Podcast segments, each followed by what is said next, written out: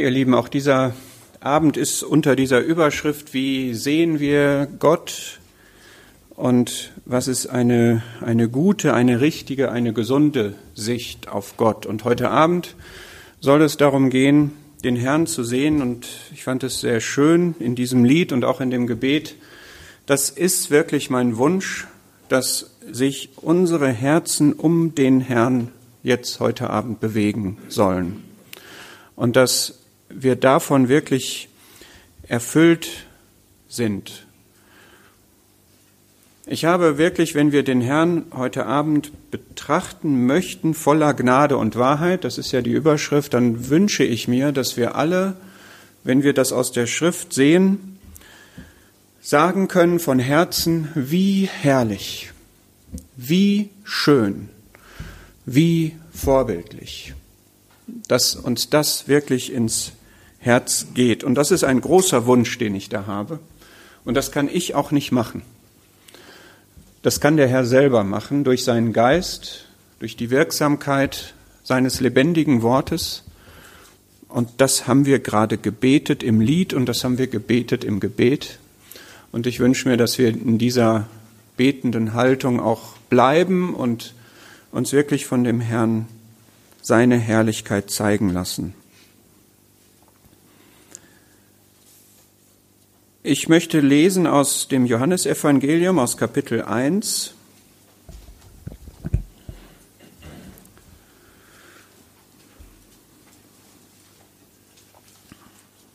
Johannes 1, Vers 14. Und das Wort wurde Fleisch und wohnte unter uns und wir haben seine Herrlichkeit angeschaut, eine Herrlichkeit als eines Eingeborenen vom Vater, voller Gnade und Wahrheit. Johannes zeugt von ihm und rief und sprach, dieser war es, von dem ich sagte, der nach mir kommende hat den Vorrang vor mir, denn er war vor mir. Denn aus seiner Fülle haben wir alle empfangen, und zwar Gnade um Gnade. Denn das Gesetz wurde durch Mose gegeben, die Gnade und die Wahrheit ist durch Jesus Christus geworden. Niemand hat Gott jemals gesehen. Der eingeborene Sohn, der im Schoß des Vaters ist, der hat ihn kundgemacht. Dieser Abschnitt soll der Ausgangspunkt von der Betrachtung heute Abend sein und wir haben hier die Menschwerdung des Herrn vor uns. Der Vers 14 steht in Zusammenhang mit Vers 1 und ja, Vers 1 im Wesentlichen, im Anfang war das Wort. Wir lesen hier, das Wort wurde, und zwar Fleisch. Und das Wort war bei Gott, und als der Herr auf die Erde kam, da war er bei den Menschen. Und das Wort war Gott, und als das Wort Fleisch wurde, offenbarte es Gott. Und das alleine ist schon etwas so Fantastisches, dass wir den ewigen Gott haben, den ewigen Sohn, und dass der Mensch wurde. Vielleicht sind wir diesen Gedanken gewöhnt und vielleicht zu sehr gewöhnt, aber das ist doch etwas Faszinierendes, dass Gott das möglich gemacht hat und dass Gott das gemacht hat, dass aus der Unendlichkeit und der Unbegrenztheit und der Unsichtbarkeit und wenn wir diesen Begriff nehmen, der Transzendenz, er hinabkam in das Sichtbare und in das Endliche, in das Greifbare. Wir haben ihn betastet, heißt es im ersten Johannesbrief. Und dass das Wort Fleisch wurde und unter uns wohnte.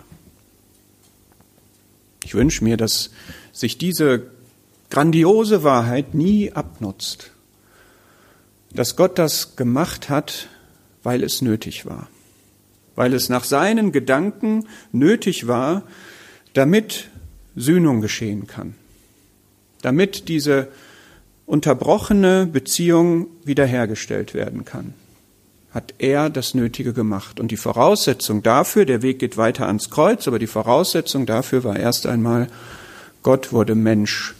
Oh, welch Erbarmen. Du sein Volk bete staunend an. Es war das Wort, das Fleisch wurde. Ich habe gelesen, es aber nicht nachgeprüft, dass in den Zeichen im Johannesevangelium immer geredet wurde.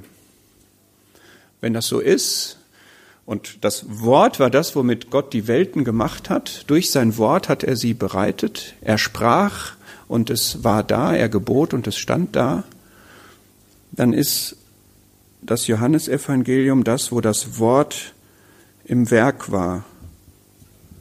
The word at work steht in einer englischen Betrachtung. Das Wort wirkte. Das Wort wurde Fleisch und war hier wirksam unter uns. Es wohnte unter uns. Es zeltete unter uns. Wie die Stiftshütte. Unscheinbar. Die ganze Fülle der Gottheit leibhaftig in dieser einen Person.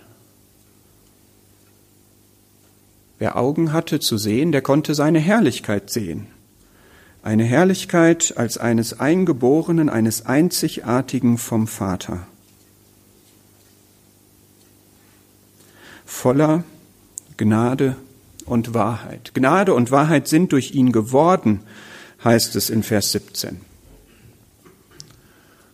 Ohne diese Offenbarung, ohne diese Menschwerdung hatte man keinen korrekten Begriff von Gnade und Wahrheit sozusagen. Aber er hat das gezeigt, was Gnade und Wahrheit ist.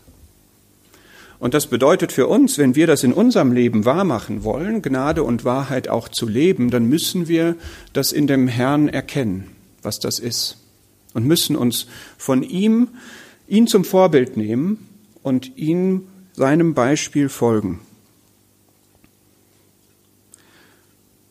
Bevor ich auf diese Formulierung voller Gnade und Wahrheit eingehe, aufs Vers 16 entnehmen wir, was unsere Haltung dem gegenüber ist.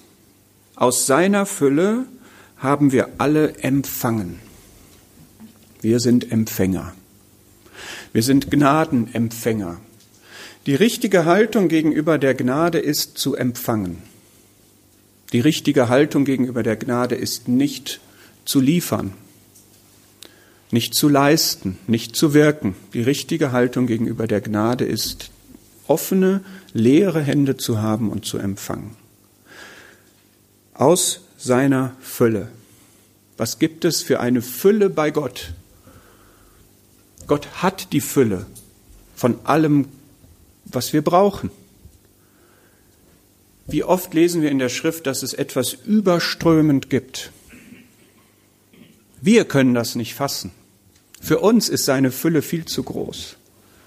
Aber wir sind Empfänger. Wir können unsere Hände hinhalten und Gott legt uns seine Gnade hinein. Unverdiente Gunst, unverdiente, nicht verdienbare Geschenke. Und das ist übrigens auch die richtige Haltung gegenüber der Wahrheit. Auch die Wahrheit nehmen wir entgegen. Auch die Wahrheit geht nicht von uns aus. Wir empfangen das eingepflanzte Wort. Apostelgeschichte 17, 1. Petrus 2, glaube ich. Auch da sind wir Empfänger. Die Wahrheit ist bei Gott und er offenbart sie uns und wir nehmen sie entgegen und ergreifen sie und halten sie fest. Aber wie gnädig und wie herrlich, dass Gott aus seiner Fülle uns das wirklich gibt und wir dürfen das nehmen.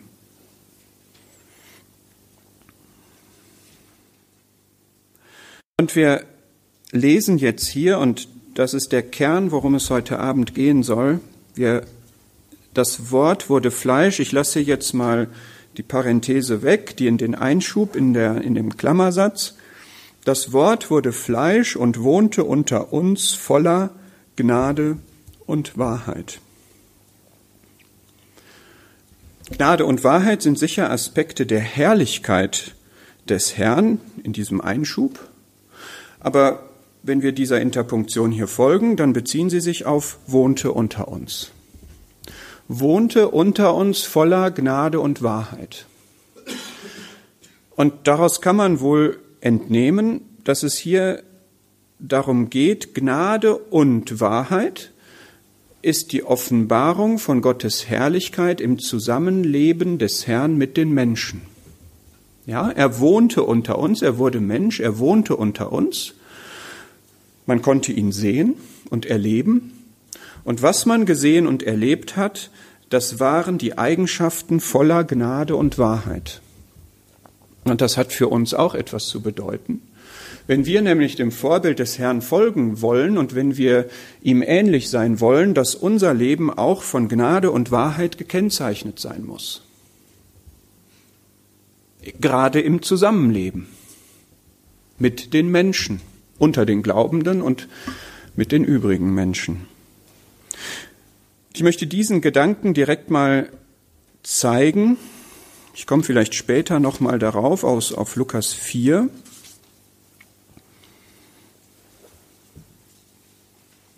Im Zusammenhang zeigen, wie man Gnade und Wahrheit bei dem Herrn gesehen hat. In Lukas 4 am Anfang seines Dienstes ist das so.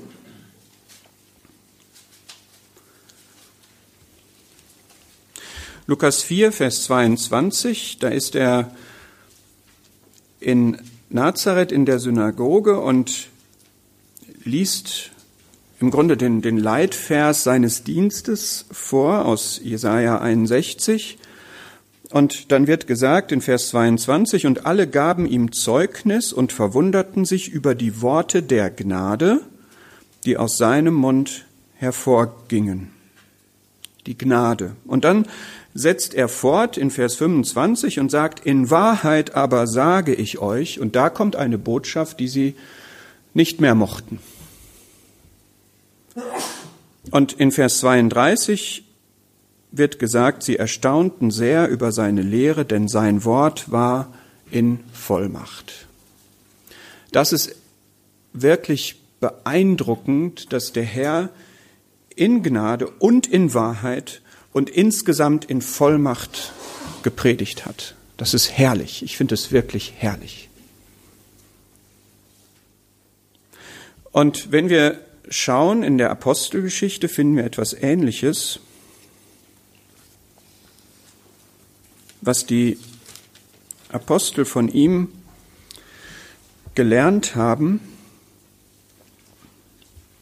Apostelgeschichte 4, das war ein Kennzeichen der ersten Christen auch etwas Wunderbares, von dem ich mir wünsche, dass wir das auch und mehr erleben. Apostelgeschichte 4, Vers 33. Mit großer Kraft legten die Apostel das Zeugnis von der Auferstehung des Herrn Jesus ab und große Gnade war auf ihnen allen. Seht ihr diese drei Komponenten auch da? Die Gnade, die große Gnade, die auf ihnen allen war, die Wahrheit, das Zeugnis von der Auferstehung, wir finden das mehrfach in diesem Kapitel, das Wort, was sie reden, was natürlich das Wort der Wahrheit war. Und drittens, es hat große Kraft. Es hat auch Vollmacht. Und wenn wir jetzt uns den Herrn anschauen im Folgenden, dann wünsche ich mir, dass dieser Effekt für uns auch da ist, dass wir das auch verwirklichen, ja, dass wir beeindruckt sind und wenn wir den Herrn anschauen, verändert werden in sein Bild, 2. Korinther 3, und ihm ähnlicher werden auch darin und dass sich das bei uns auch zeigt. Untereinander und nach außen.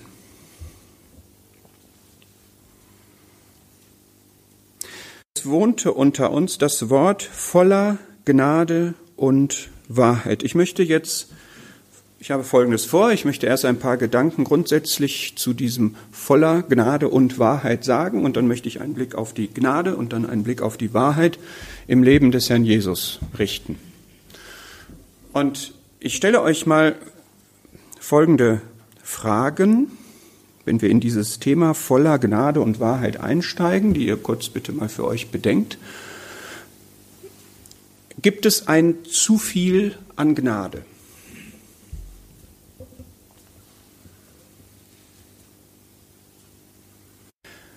Zweite Frage, gibt es ein zu viel an Wahrheit?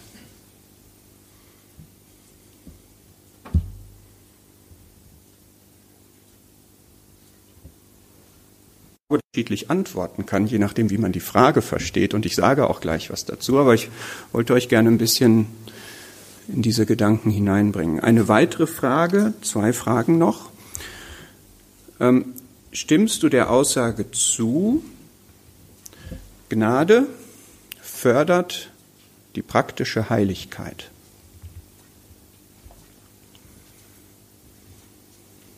Stimmst du der Aussage zu, Gnade fördert die praktische Heiligkeit? Eine letzte Frage. Stimmst du der Aussage zu, Wahrheit macht die Erkenntnis der Gnade herrlicher? Oder Wahrheit macht die Gnade herrlicher, aber die Erkenntnis der Gnade, meine Erkenntnis der Gnade herrlicher, macht Gnade für mich herrlicher. Diese Fragen zielen auf das Verständnis genau dieser Formulierung hier, voller Gnade und Wahrheit. Und was ist eigentlich Gnade und was ist eigentlich Wahrheit?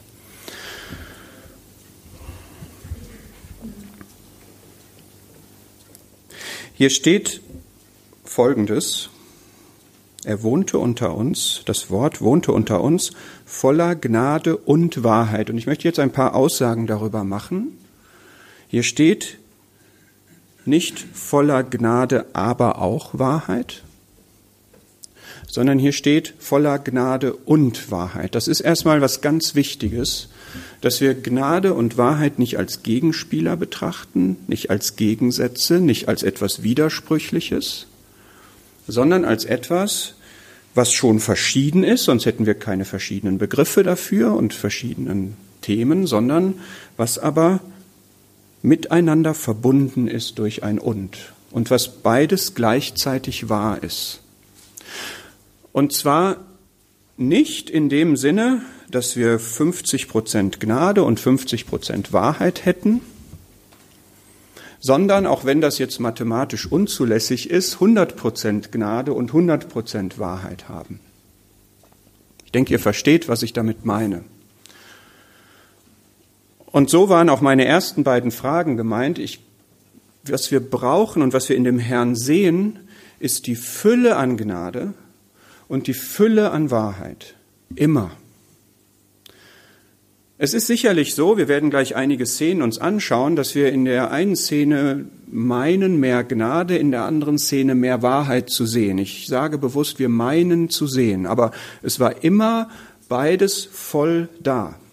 Aber wir erkennen nur stückweise und wir können manchmal nicht beides gleichermaßen erkennen. Ich glaube, das Problem haben wir tatsächlich und er tritt auch unterschiedlich in Erscheinung in den verschiedenen Szenen. Aber es ist sicher nicht so, dass er mal in Gnade und mal in Wahrheit handelt. Und das sollte bei uns auch nicht so sein. Wir können nicht eins gegen das andere ausspielen. Wir brauchen immer beides. Und beides im vollen Maß. Ein zu viel an Gnade nach meinem Verständnis gibt es nicht und auch nicht an Wahrheit, Denn wenn man meint, das ist jetzt zu viel Gnade, dann würde ich sagen, dann hat sich dieser Vers erfüllt, dass die Gnade in Ausschweifung verkehrt wurde, zum Beispiel. Ja, dann verlassen wir den Bereich der Gnade und es wird etwas anderes. Aber der Herr hat volle Gnade. Er war voller Gnade und Wahrheit. Er hat das Maximum an Gnade gehabt. Und genauso bei der Wahrheit, wenn wir sagen, jetzt wird aber die Wahrheit übertrieben, dann würde ich meinen, dann verlassen wir den Begriff dessen, was die Bibel Wahrheit nennt, und landen in etwas, was vielleicht ein Eiferer für das Gesetz oder so etwas ist. Aber ich denke, wir sollten bei dem Herrn das wirklich so erkennen und auch für unser Leben danach streben, dass wir die, die möglichste Fülle an Gnade und Wahrheit in jeder Situation unseres Lebens haben. Es ist wie zwei Flügel von einem Vogel. Und wir haben oft so zwei Seiten, die sich in dem Sinne ergänzen oder die zusammengehören. Wir haben in der Offenbarung den Löwen und das Lamm. Es ist dieselbe Person. Und das Lamm, da gibt es das Lamm wie geschlachtet und den Zorn des Lammes. Und das ist beides wahr und das können wir beides nicht voneinander trennen. Manche lieben die Gnade und hassen die Wahrheit.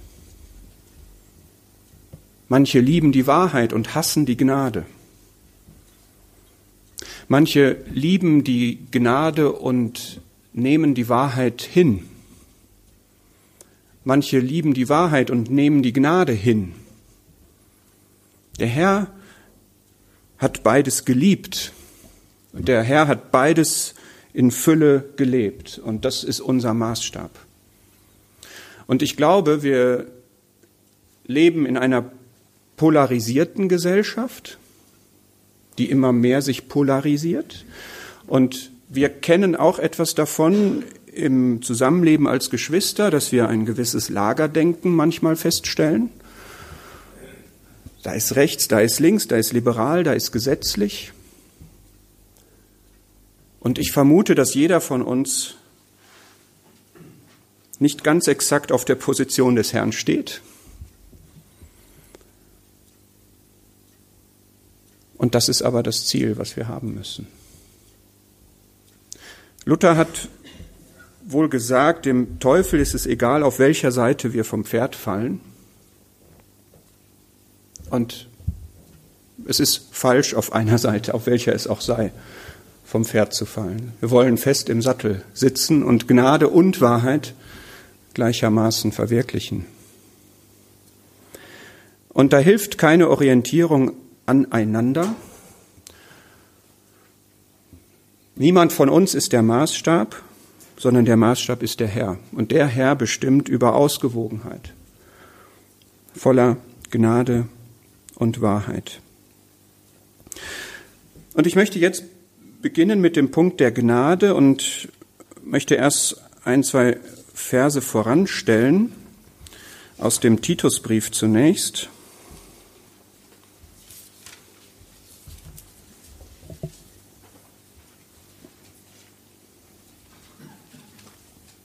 Titus 2.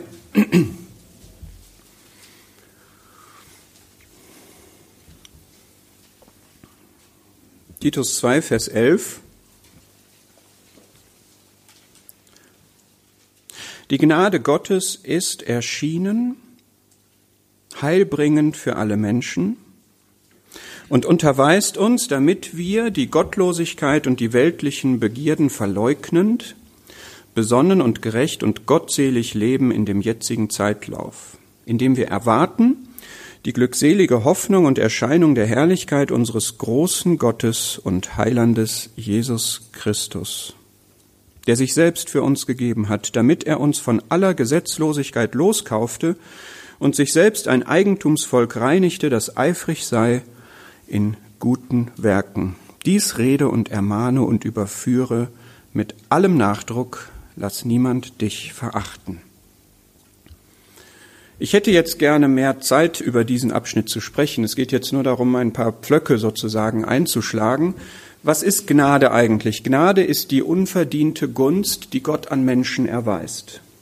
Und das ist eine Zuwendung, die Gott macht an die, die das nicht verdient haben und die im Gegenteil verdient hätten, in die Hölle zu kommen. Und alles, was besser ist als Hölle, ist sozusagen Gnade. Das ist vom Ausgangspunkt her erst einmal der Maßstab. Und das, die, die, diese Gunst, diese Gnade besteht in allem, was wir in Christus haben. Alles ist Gnade. Und die Gnade ist erschienen, als Christus erschien. Ja, das ist hier die Aussage. Und wir, alles, was wir haben in Christus, ist Bestandteil dieser Gnade. Und deshalb ist es notwendigerweise so, dass die Gnade nichts zu tun hat mit unseren Werken, weil Christus für alles genügt und weil Christus alles hat und alles bietet. Der Gedanke von Gnade und Werken, Verdienst oder Leistung schließt sich aus.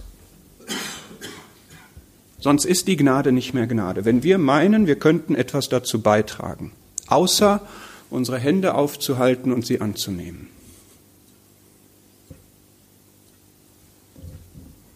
Das ist ein, ein Schlüsselgedanke für ein glückliches Leben, die Gnade so zu verstehen.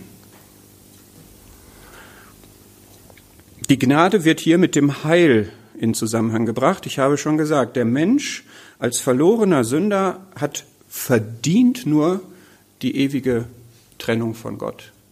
Und dann erscheint aber die Gnade Gottes heilbringend. Das Heil erscheint. Das ist Gottes Ziel. Und wenn wir die Gnade richtig verstehen wollen, müssen wir ans Kreuz schauen. Das möchte ich nachher auch noch tun. Und jetzt sehen wir, was die Gnade aber weitermacht. Und da kommen wir zur Antwort auf die dritte Frage. Die Gnade unterweist uns. Die Gnade rettet uns nicht nur, die Gnade verschafft uns nicht nur das Heil, die Gnade unterweist uns. Glaubst du, dass die Gnade unterweist? Das Gesetz ist ein Erzieher auf Christus hin. Das Gesetz ist nicht mehr unser Erzieher. Wir werden unterwiesen, weil wir in der Gnadenzeit sind, durch die Gnade. Die Gnade in ihrer Unterweisung, in, in dem, wie sie uns beibringt, wie sie uns lehrt, wie sie uns erzieht, auf ein Ziel hin, hat folgendes Ziel, Doppelpunkt, Vers 12, dass wir die Gottlosigkeit und die weltlichen Begierden verleugnen besonnen und gerecht und gottselig leben in dem jetzigen Zeitlauf. Fördert Gnade die praktische Heiligung? Ja. Ja. Wenn wir den Gedanken haben, dass Gnade und Heiligkeit sich nicht irgendwie vertragen würden oder dass das unterschiedliche ähm, Dinge unterschiedliche Dinge sind es, aber dass sie sich irgendwie in Widerspruch befänden, dann ist das falsch. Dann haben wir ein falsches Verständnis von Gnade und vielleicht auch von Heiligkeit. Gnade unterweist uns, damit wir die Gottlosigkeit und die weltlichen Begierden verleugnen.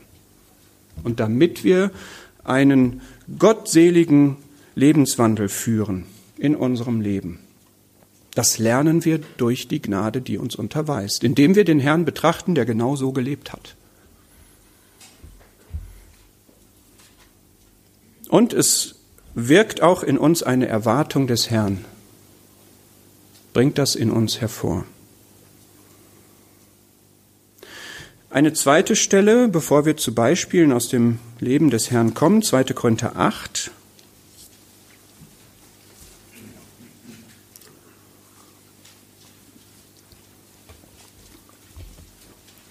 Zweite Korinther 8, Vers 9.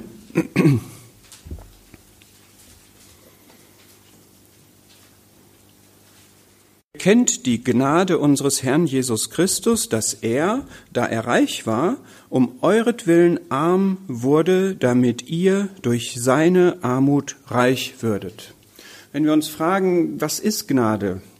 Kennen wir die Gnade? Dann sagt Paulus hier, ihr kennt die Gnade. Ihr kennt die Gnade. Wenn ihr Gnade verstehen wollt, dann schaut euch diesen Vorgang an. Da ist der Herr Jesus Christus, der war reich und er wurde um euretwillen arm. Das ist Gnade. Da ist jemand, der alles hat und alles aufgibt. Warum? Um jemandem, der es nicht verdient hat, der nichts hat und der auch nichts vorweisen kann, um den reich zu machen. Wow. Kann uns das noch unter die Haut gehen? Kann uns das noch ergreifen, diese Gnade des Herrn Jesus? Gnade ist nicht theoretisch. Gnade ist kein theoretisches Konzept. Gnade ist sehr praktisch. Das sagt dieses Kapitel hier, denn der Zusammenhang ist, hier wird mehrmals von Gnade gesprochen in Vers 1, in Vers 4, in Vers 6, in Vers 7 und es ist immer eine finanzielle Zuwendung gemeint. Dass die Versammlungen gesammelt hatten und das wird als Gnade beschrieben, dass sie gegeben haben. Und da wird der Anker geworfen in den Herrn, der reich war und arm wurde. Und wenn wir wieder diese praktische Brücke, wenn wir Gnade leben wollen, dann hat das zum Beispiel solche Folgen, dass wir, die überwiegend wahrscheinlich reich genannt werden können in materieller Hinsicht, auch etwas geben zum Guten für solche, die arm sind. Das hat man in Apostelgeschichte 4 und weiter zum Beispiel auch getan und gesehen. Lasst uns jetzt ein paar Szenen mit dem Herrn anschauen. Ich habe gedacht, ein paar aus dem Lukas-Evangelium zu nehmen, was das Evangelium ist, was besonders deutlich von der Gnade spricht. Wir hatten gerade schon Lukas 4 und ich möchte das einfach nochmal ansprechen. Und mein Ziel ist, dass wir jetzt sehen in diesen Szenen, wie zeigt sich da die Gnade, aber dass wir auch gucken, wie verhält es sich hier mit der Wahrheit. Ja, dass wir schon einen Anschauungsunterricht in Gnade bekommen von dem Herrn, aber dass wir zugleich auch merken, Gnade steht nicht im Widerspruch zur Wahrheit, die müssen wir da nicht rauserklären oder so, sondern das ist in Einklang damit. Es ist beides da, es ist beides verwirklicht. Wir haben schon Lukas 4, Vers 22 gelesen, die Worte der Gnade, die aus seinem Mund hervorgingen. Denn seine Mission war, wie es in Vers 18 beschrieben wird, er hat mich gesalbt, Armen gute Botschaft zu verkündigen, er hat mich gesandt, Gefangenen Befreiung auszurufen und Blinden das Augenlicht, Zerschlagene in Freiheit hinzusenden, auszurufen das angenehme Ja des Herrn. Das war eine Gnadenbotschaft. Es ist Gnade, wenn das geschieht, und es ist auch Gnade, wenn wir einen solchen Dienst tun, Armen gute Botschaft zu verkündigen. Ganz klare Sache. Aber die Frage für uns schon, haben wir auch Worte der Gnade? Also Worte der Gnade des Evangeliums, aber auch Worte der Gnade untereinander. Epheser 4, nur mal aufschlagen. Ich möchte versuchen, immer auch eine praktische, einen praktischen Brückenschlag zu uns zu machen. Epheser 4, Vers 29.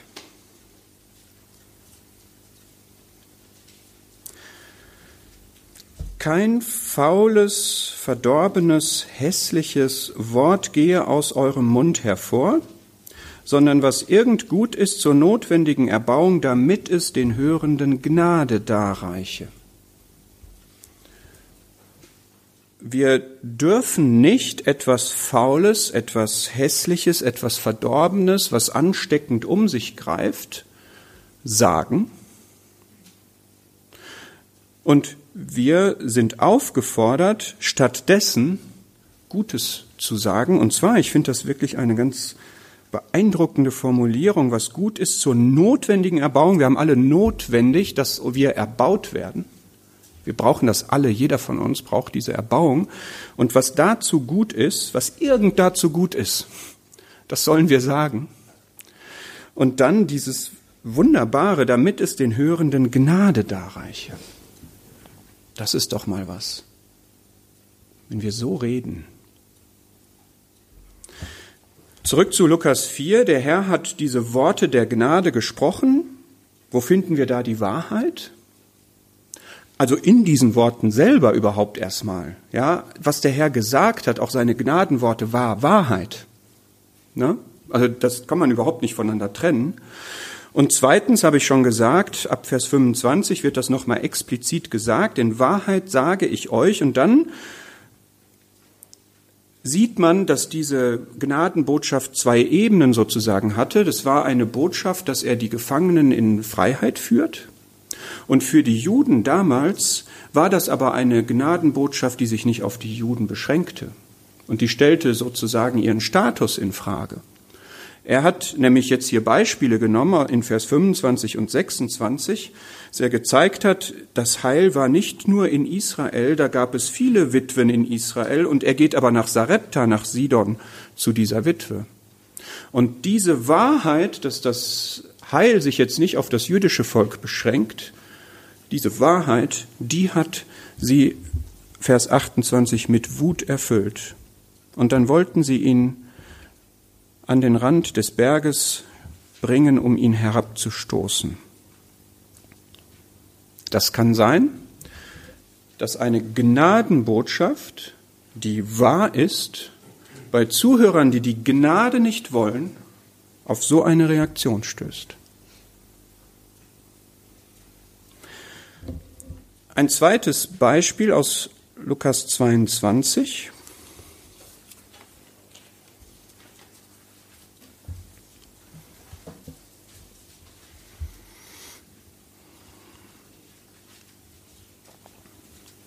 Lukas 22, Vers 28.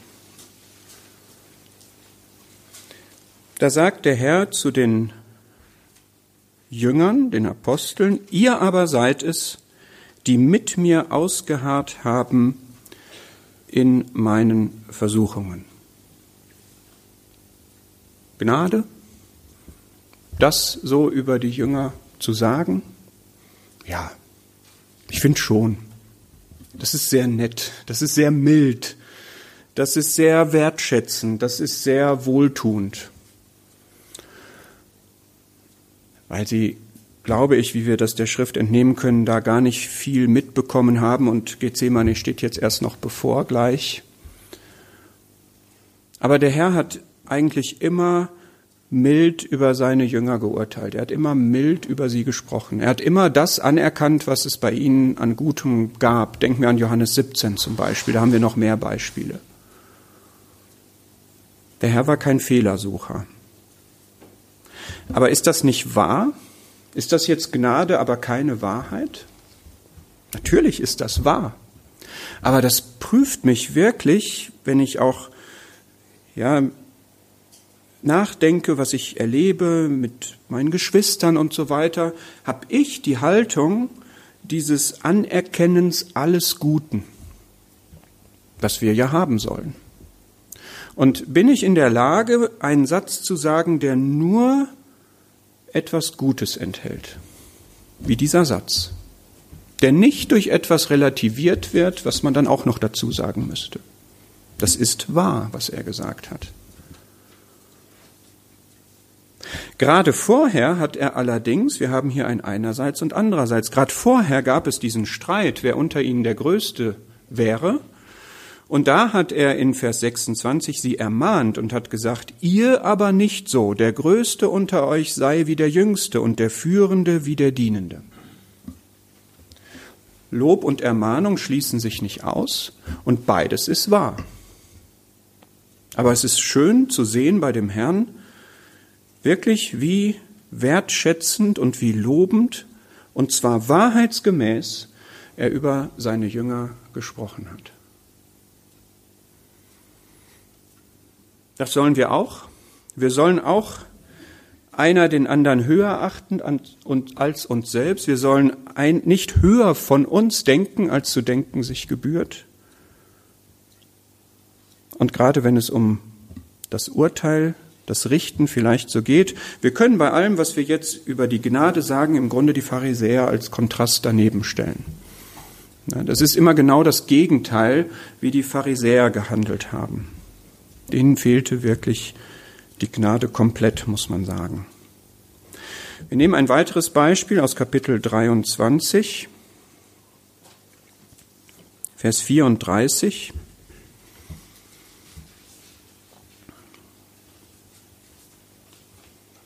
der Kreuzigung ist eines der, der Worte, was der Herr gesagt hat, Vater, vergib ihnen, denn sie wissen nicht, was sie tun. Es ist Gnade, oder? Reine Gnade. In der Situation, wo man maximal leidet, wo einem maximales Unrecht angetan wird, zu beten, Vater, vergib ihnen, Sie wissen nicht, was sie tun. Er gibt sogar noch eine Begründung dafür. Aber Gnade ist unverdient. War sie nicht wahrheitsgemäß? Doch die Tragweite dessen, was sie taten, haben sie nicht erkannt. Konnte der Vater ihnen vergeben? Ja, das konnte er. Sonst hätte der Herr das nicht gebetet. Ja, Gnade macht keine Ausnahme in dem Sinne, sondern Gnade ist in Einklang mit der Wahrheit.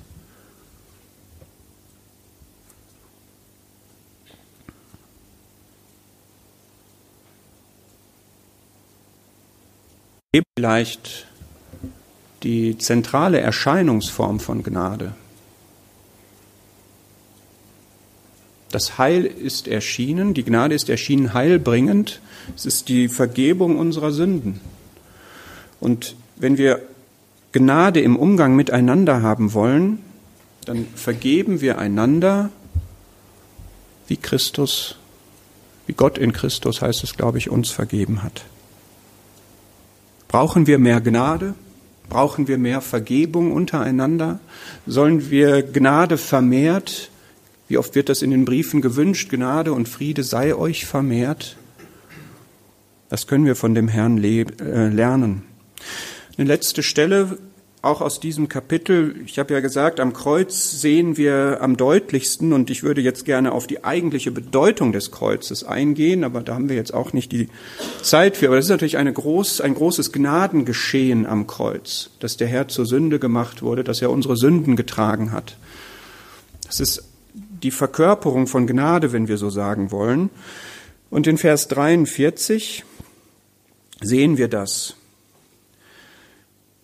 Da spricht er zu diesem Verbrecher, der gesagt hat, Vers 42, Gedenke meiner Herr, wenn du in deinem Reich kommst. Und er sprach zu ihm, Wahrlich, ich sage dir, heute wirst du mit mir im Paradies sein. Jemand hat geschrieben, dieser Verbrecher ist ein Denkmal der Gnade. Warum? Weil an diesem Verbrecher sichtbar wird, dass Gnade nichts mit Werken, Leistung oder sonst etwas zu tun hat. Der hat nichts getan und er hat auch nichts mehr tun können. Er hing da gekreuzigt am Kreuz, er hat kein Element seiner Biografie, was in irgendeiner Weise brauchbar war für Gott. Dieser eine Satz, dieser eine Satz hat ihm das Heil verschafft. Und dann ist er gestorben. Und dann war er im Paradies. Und im Grunde ist das unsere Lebenshaltung, wenn wir in der Gnade leben wollen. Diese Verbrecherhaltung sozusagen. Dieses Ich bin gekreuzigt, ich kann nichts tun, ich kann nichts tun, ich habe nichts zu bieten, ich habe nichts vorzuweisen. Und alles, was ich tun kann, ist, dass diese genagelten Hände, dass die sich öffnen, um die Gnade entgegenzunehmen.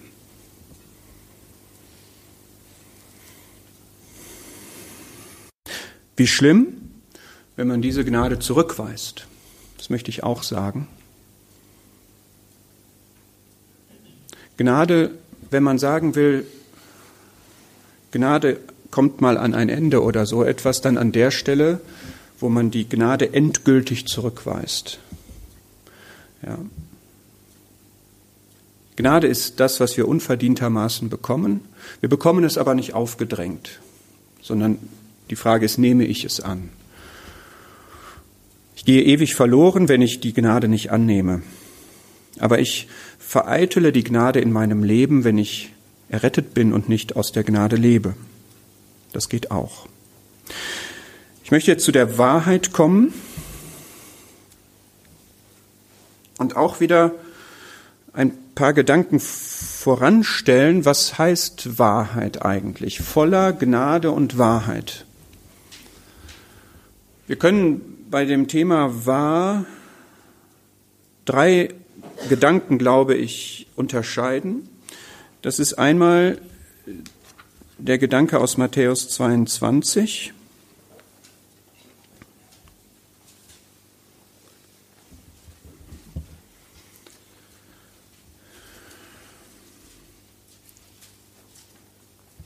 Matthäus 22, Vers 16, da sagen die Jünger der Pharisäer, Lehrer, wir wissen, dass du wahrhaftig bist und den Weg Gottes in Wahrheit lehrst und dich um niemand kümmerst, denn du siehst nicht auf die Person der Menschen. Die erste Bedeutung, die Wahrheit hat, ist Wahrhaftigkeit im Sinne von Aufrichtigkeit, von Ehrlichkeit dass das, was ich sage, auch dem entspricht, was ich denke. Das ist ein ganz wichtiger Punkt, der für uns auch sehr nötig ist, dass wir aufrichtig miteinander reden, wahrheitsgemäß in dem Sinne, dass das, was wir sagen, auch wirklich das ist, was wir denken. Unser Gedanke geht nicht weiter als unser Mund.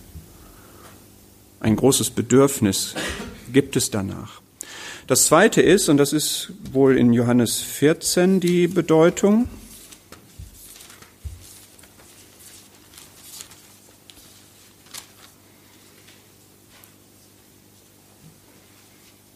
Vielleicht noch etwas weitergehend müssen wir das fassen, aber wo der Herr sagt, ich bin der Weg und die Wahrheit und das Leben, hier ist der Gedanke vielleicht etwas enger. Es geht hier um die Beziehung zum Vater, aber allgemein gesprochen ist Wahrheit die Übereinstimmung dessen, was man sagt, mit der Realität. Also wie die Realität ist. Wenn ich wahrhaftig bin, heißt das noch nicht, dass das, was ich sage, auch objektiv wahr ist. Ich kann einfach eine andere Wahrnehmung der Realität haben. Aber was auf den Herrn zutrifft und auf Gott zutrifft, dass er weiß, wie die Dinge wirklich sind. Er hat die Realität, er kennt die Realität und das, was er sagt, ist in diesem Sinne wahr. Es ist die Wahrheit. Großes Thema für uns heutzutage, wo man sagt, die Wahrheit liegt im Auge des Betrachters, es gibt eine subjektive Wahrheit. Das ist nicht so, es gibt eine objektive Wahrheit, eine absolute Wahrheit. Und die definiert Gott. Und es ist gut, Gott zu kennen, weil wir die Wahrheit brauchen. Wenn wir ein gelungenes Leben führen wollen, brauchen wir die Wahrheit und können nicht sagen, das ist meine Definition von Realität. Und das war in dem Herrn sichtbar. In dem Herrn war sichtbar, was die Realität, was die Wahrheit ist. Wie Gott ist, die Wirklichkeit Gottes. Er war die Offenbarung. In ihm ist die Wahrheit geworden. So ist Gott. Wer mich gesehen hat, hat den Vater gesehen. Das war wahr.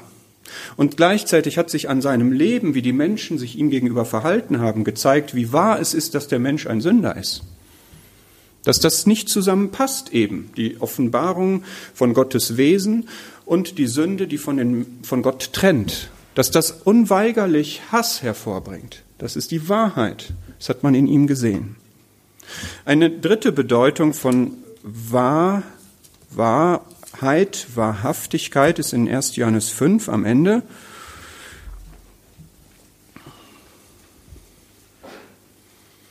Erst Johannes 5, Vers 20.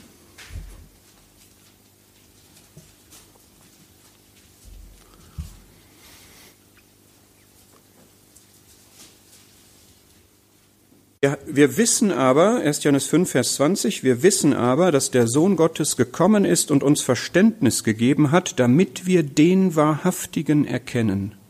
Und wir sind in dem Wahrhaftigen, in seinem Sohn Jesus Christus. Dieser ist der wahrhaftige Gott und das ewige Leben. Eine sehr gehaltvolle Stelle und das Wort, was hier für wahrhaftig benutzt wird, ist ein anderes, als was wir bisher hatten.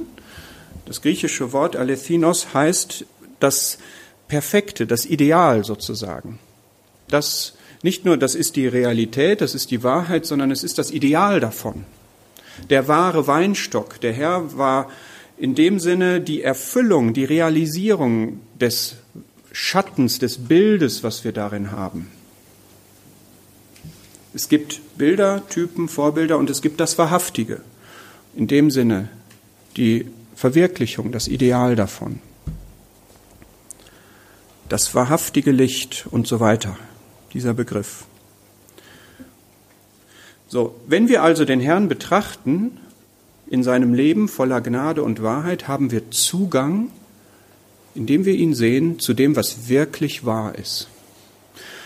Und so hat er sich verhalten, und ich mache jetzt mit Blick auf die Zeit vielleicht zwei Beispiele nur noch aus dem Johannesevangelium.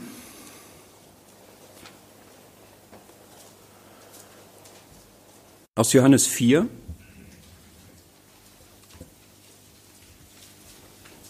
Ich möchte das jetzt nicht lesen. Ihr kennt die Geschichte von dieser sogenannten Frau am Jakobsbrunnen.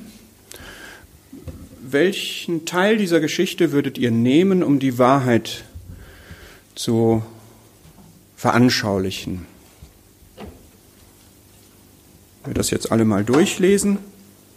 Vermute ich, dass viele auf den Vers 16 bis 18 weisen würden und sagen würden, in diesem Gespräch überführt der Herr die Frau davon, dass sie in Sünde lebte. Vers 16, geh hin, ruf deinen Mann. Ja, es gab erst so diese Einstiegsphase in dieses evangelistische Gespräch und dann wo er vorgestellt hat, dass er die Quelle des Wassers, das ins ewige Leben quillt, bietet und sie darauf eingeht, dass er sich jetzt überführt von der Sünde in ihrem Leben, die dem im Wege steht.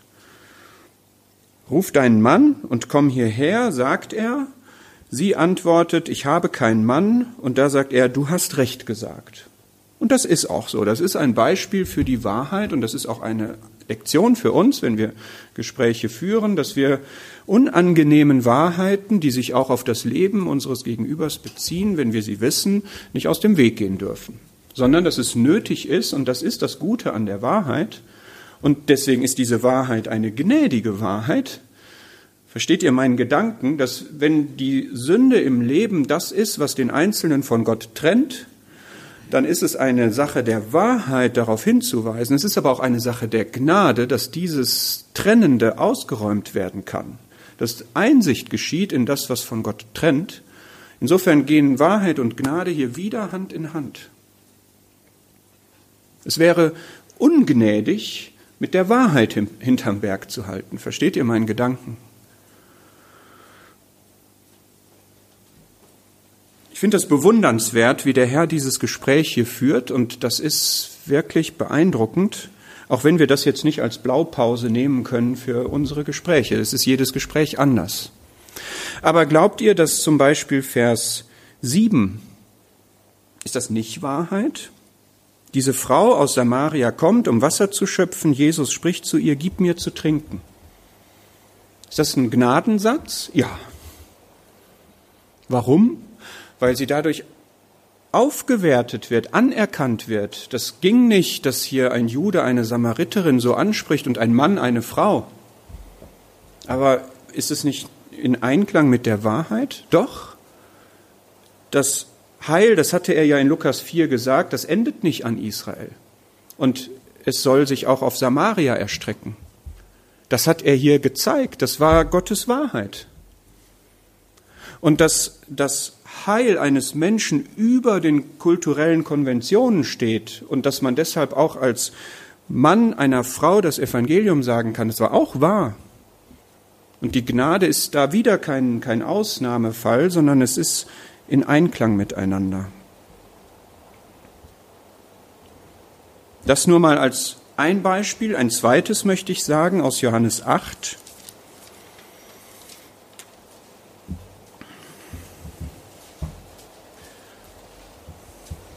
tut mir fast leid, dass wir jetzt nicht mehr so viel Zeit haben, weil dieser Abschnitt hätte es verdient, dass wir da länger drüber nachdenken. Aber ich denke, dass wir schon das Wesentliche erfassen können. Ihr kennt sicher diese Szene von der Frau, die im Ehebruch ergriffen wurde, äh, Johannes 8, und von den Schriftgelehrten, den Pharisäern zu ihm gebracht werden, in flagranti ertappt, und sie sagen zu ihm, Vers 4, Lehrer, diese Frau ist im Ehebruch bei der Tat selbst ergriffen worden.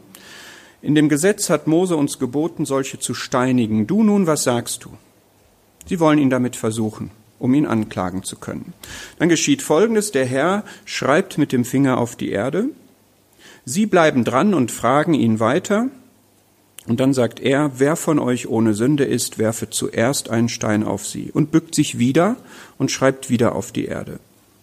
Und dann geht einer nach dem anderen hinaus, vom Ältesten bis zu den Letzten. Und dann bleibt Jesus alleine mit der Frau zurück.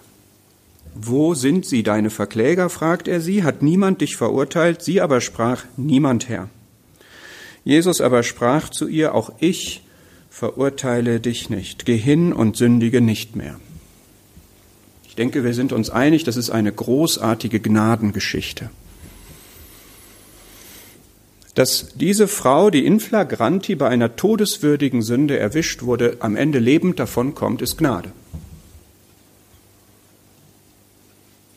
Und sie wird noch nicht mal von ihm verurteilt. Auch ich verurteile dich nicht.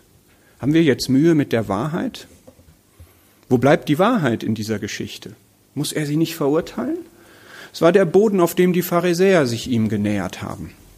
Gesagt haben, das Gesetz sagt Folgendes, du musst sie verurteilen. Dann werden wir ja mal sehen.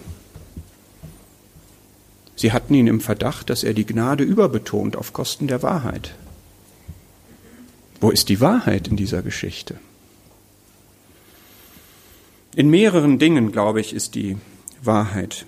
Erstens, er ist tatsächlich nicht gekommen, um zu richten. Es war nicht seine Rolle. Sie haben ihm eine Rolle geben wollen, die er nicht hatte. Natürlich hat er aber auch die Menschen ins Licht gestellt und Gottes Urteil darüber gesagt. Und dieses Urteil hat sie bekommen. Er hat gesagt, wahrheitsgemäß, das ist Sünde, sündige nicht mehr. Sündige nicht mehr. Das heißt, ein moralisches Urteil hat sie von ihm bekommen. Ein justizielles nicht. Dazu war er nicht gekommen. Und im Übrigen, als sie alle weggegangen waren, gab es auch nicht mehr die zwei oder drei Zeugen, die nötig waren, um jemanden zu verurteilen. Man konnte jetzt in dieser Situation kein Urteil mehr sprechen.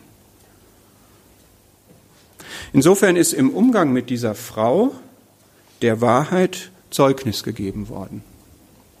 Sie wusste, woran sie war. Und ich glaube, dass man diesen Gnadenaspekt auch nur verstehen kann, wenn man wie der Herr in ihr Herz hineingucken kann. Ich glaube, dass man letztlich diese Geschichte im, im Ende vollständig nur erklären kann, wenn sie hier wirklich bußfertig war. Wenn sie wirklich, weil alle mit schlechtem Gewissen weggegangen sind, alle, vom Ältesten bis zum Jüngsten sind alle weggegangen, sie ist geblieben. Wie kann man in dieser Situation in der Nähe des Herrn bleiben? Ich glaube nur dann, wenn man über sich selbst ein Urteil schon gesprochen hat und Reue hat und dass der Herr deshalb ihr vergeben hat. Das ist mein Verständnis davon. Und jetzt geht es mit der Wahrheit aber noch weiter, denn was macht der Herr hier eigentlich? Diese Geschichte ist ja nur ein Teil dieser Geschichte, handelt von dieser Frau. Der andere Teil dieser Geschichte handelt von den Anklägern. Und das tritt eigentlich noch mehr in den Vordergrund hier. Das ist irgendwie dramatischer, dieses in den Boden schreiben, was hier zweimal geschieht. In dieser Geschichte gehen die Ankläger weg und der eigentlich zu Verurteilende bleibt. Das ist ganz ungewöhnlich. Sonst wird der Verurteilte abgeführt und die Ankläger stehen da und haben ihre Aufgabe erfüllt. Warum ist das so? Weil der Herr die Ankläger ins Licht stellt. Der Herr zeigt, ihr habt selber viel auf dem Kerbholz und ihr klagt hier eine Frau an, die, ich ergänze nach meinem Verständnis, in Wirklichkeit bußfertig ist.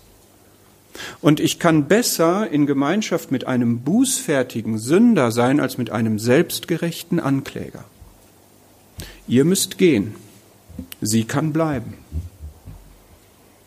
Und davon werden diese Ankläger überführt.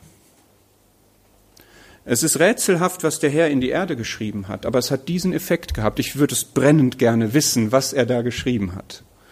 Ja, aber im Gesamtbild mit seinen Worten, wer von euch ohne Sünde ist, werfe zuerst einen Stein auf sie. Das hat das Gesetz ja so vorgesehen, das war so geregelt im Alten Testament. Das zusammen zeigt mir, es hatte etwas mit ihnen zu tun, was er da hingeschrieben hat, und es hatte etwas mit ihrer Sünde zu tun. Was auch immer er da geschrieben hat. Und was können wir daraus lernen, wenn es zum Beispiel um Beurteilungen geht, wenn es um Richten geht, um unsere Haltung geht gegenüber der Sünde und so weiter? Der Herr negiert nicht die Sünde. Niemals. Das kann er nicht. Aber der Herr möchte vergeben. Und wenn er das findet, dass jemand die Vergebung möchte, dann tut er das auch.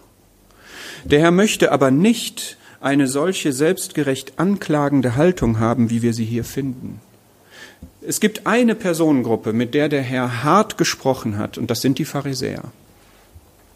Ich finde das sonst nicht in der Schrift, dass der Herr jemanden wirklich hart angeht dass er zornig ist, dass er Wehe ausspricht, dass er solche Sachen wie Otternbrut und so etwas sagt. Das finde ich nur bei den Pharisäern, die Heuchler waren und die selbstgerecht waren. Und er lässt das hier nicht mit sich machen. Er lässt nicht zu, dass er hier in eine Falle gelockt wird, dass er versucht wird, dass er angeklagt wird. Sehr beeindruckend. Sehr beeindruckend. Er sagt fast nichts, aber es gelingt ihm, diese Ankläger zu überführen von ihrem eigenen bösen Zustand. Und er hat eine Frau, wenn das so stimmt, wie ich das verstehe, für die Ewigkeit gewonnen. Geh hin und sündige nicht mehr. Jedenfalls, wenn sie vielleicht doch nicht bußfertig war, wir wissen es ja letztlich nicht, jedenfalls geht sie aber mit einem großen, gewaltigen Eindruck von Gnade davon.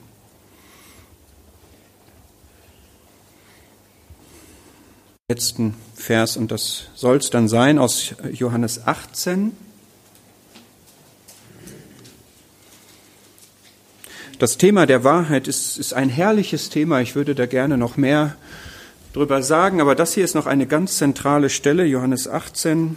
Ich habe jetzt ausgelassen solche Verse, die uns noch mehr inhaltlich über die Wahrheit sagen. Ich musste mich jetzt hier beschränken, aber hier in Johannes 18, Vers 37, da ist der Herr im Dialog, im Verhör mit Pilatus. Und es gibt so diese, ja, ja auch in, in Literatur verarbeitete Szene. Ich bin dazu gekommen, geboren und dazu in die Welt gekommen, Johannes 18, Vers 37 in der Mitte, dass ich der Wahrheit Zeugnis gebe. Jeder, der aus der Wahrheit ist, hört meine Stimme. Pilatus spricht zu ihm, was ist Wahrheit? Ah.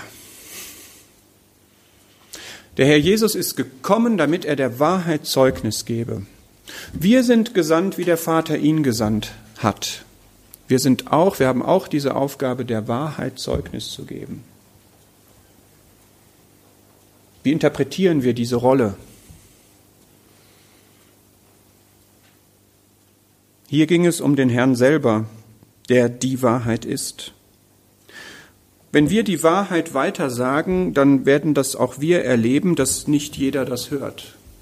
Wer aus der Wahrheit ist, hört meine Stimme und wir werden oft mit der Wahrheit abgelehnt. Das ist leider so.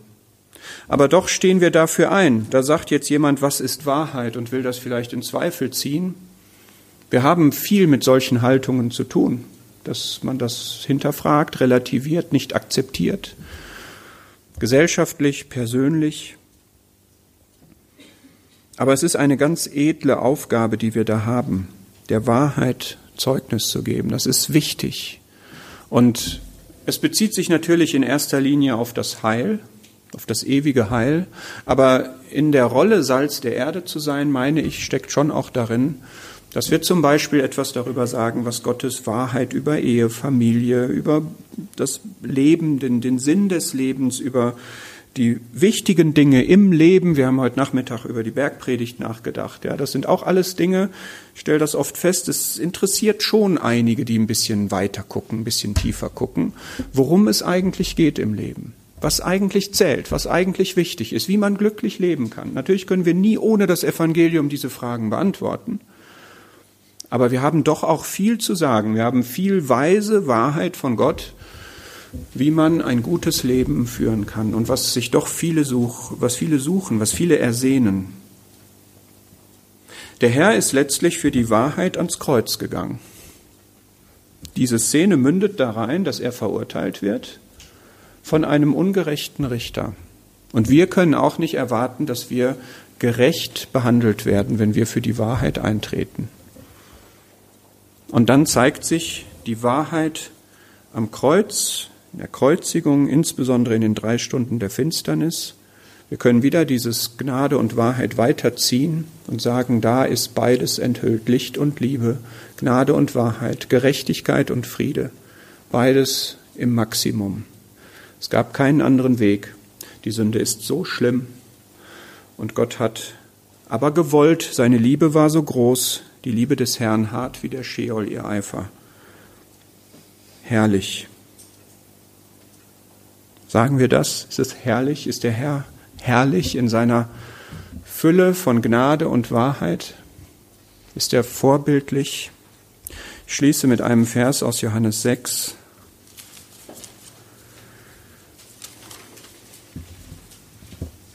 Johannes 6, Vers 68.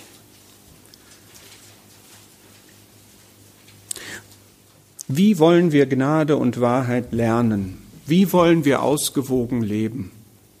Wie wollen wir das hinkriegen, nicht rechts oder links vom Pferd zu fallen? Zu wem sollen wir gehen? Zu dem Herrn, zu niemandem sonst. Du hast Worte ewigen Lebens. Zu wem sollen wir gehen? Lasst uns wirklich mit diesem Anliegen zu dem Herrn gehen. Er zeigt es uns, er lehrt es uns. Er ist unser Vorbild.